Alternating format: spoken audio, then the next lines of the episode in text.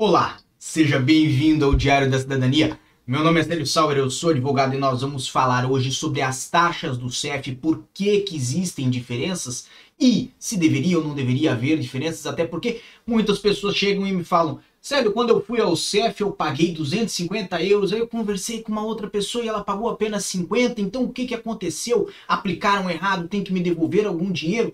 Nós vamos falar sobre tudo isso. Evidentemente, hoje é quinta-feira, estamos com um vídeo um pouco mais tarde do que o habitual, agora são 9h29 da noite desta quinta-feira, daqui a pouquinho, daqui a menos de 30 minutos nós vamos ter o Clube do Passaporte para falar sobre o acordo da CPLP, da mobilidade, por que, que Portugal quer, eu vou tratar de tudo isso, mas só lá no Clube do Passaporte. E lembrando que nós temos aqui embaixo várias opções para você apoiar esse canal. E dentre elas tem o Clube do Passaporte, que tem vídeos todas as semanas, então não deixe de participar. Temos já várias pessoas aqui conosco, temos Guerreira Machado, Romário Araújo e por aí muitas outras pessoas estão chegando, então uma boa noite para todos vocês. E sim, vamos falar já sobre o assunto, eu já enrolei demais. Taxas. Por que, que o CEF faz diferença? Será que o CEF não gostou de você?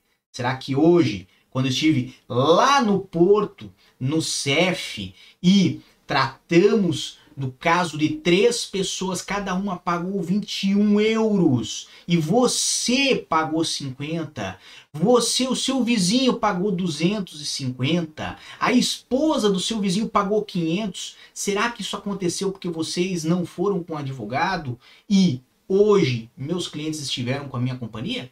Não, não foi por causa disso.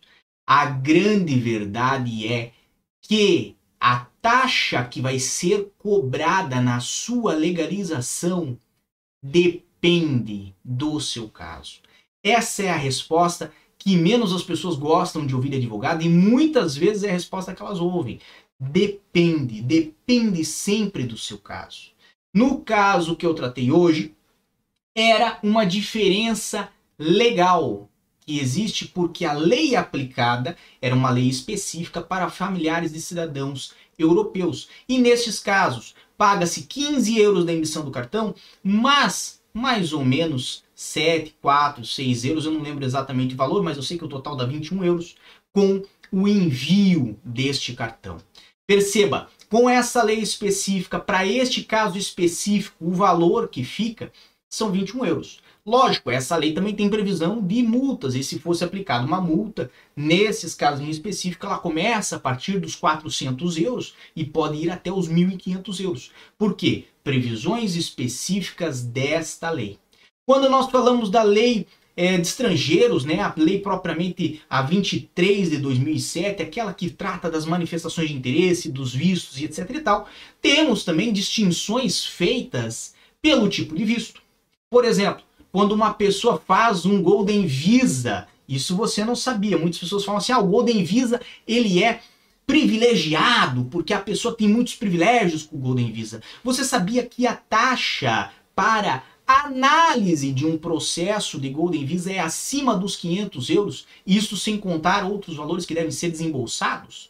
Então, perceba, tudo isso está previsto em lei, existe uma lei própria para tratar das taxas que são cobradas do CEF, já falamos sobre isso aqui nesse canal, mas cada caso é um caso. Quando o indivíduo vem com o visto, ele vai pagar taxas específicas para quem vem com o visto do país de origem. Sempre quando falamos de visto, falamos, obviamente, de ter o visto prévio concedido num consulado no seu país de origem. Quando a pessoa não vem com visto, já vai pagar um valor adicional porque a análise do processo vai ser com a dispensa de visto.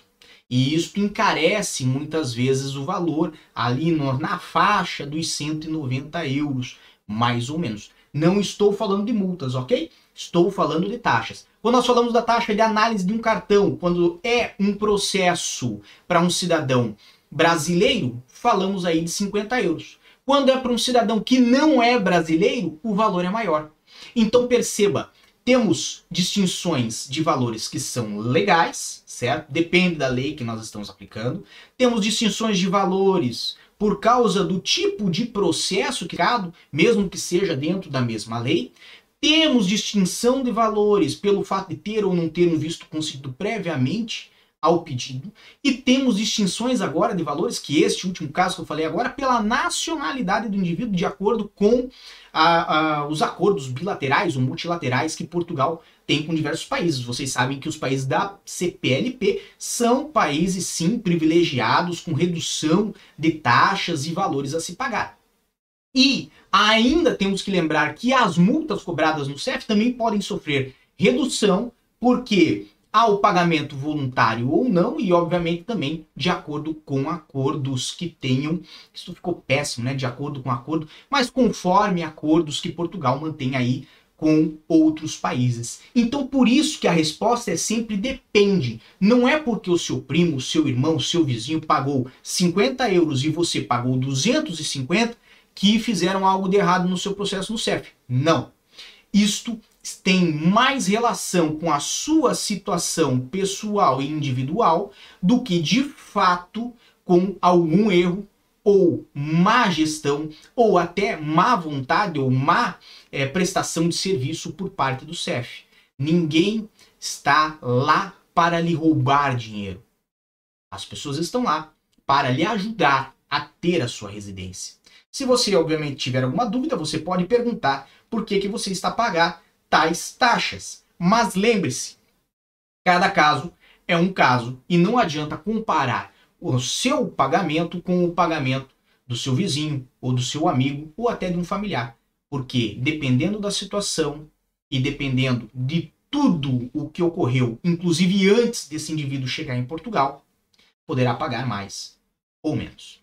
Espero ter conseguido esclarecer essa grande dúvida que chega para muitas pessoas. E se você não sabia disso, por favor, comente aqui embaixo que você não sabia. Eu vou ficar muito feliz em saber que pude ajudar várias pessoas com esse vídeo. E, obviamente, se puder compartilhar, eu também vou ficar muito agradecido.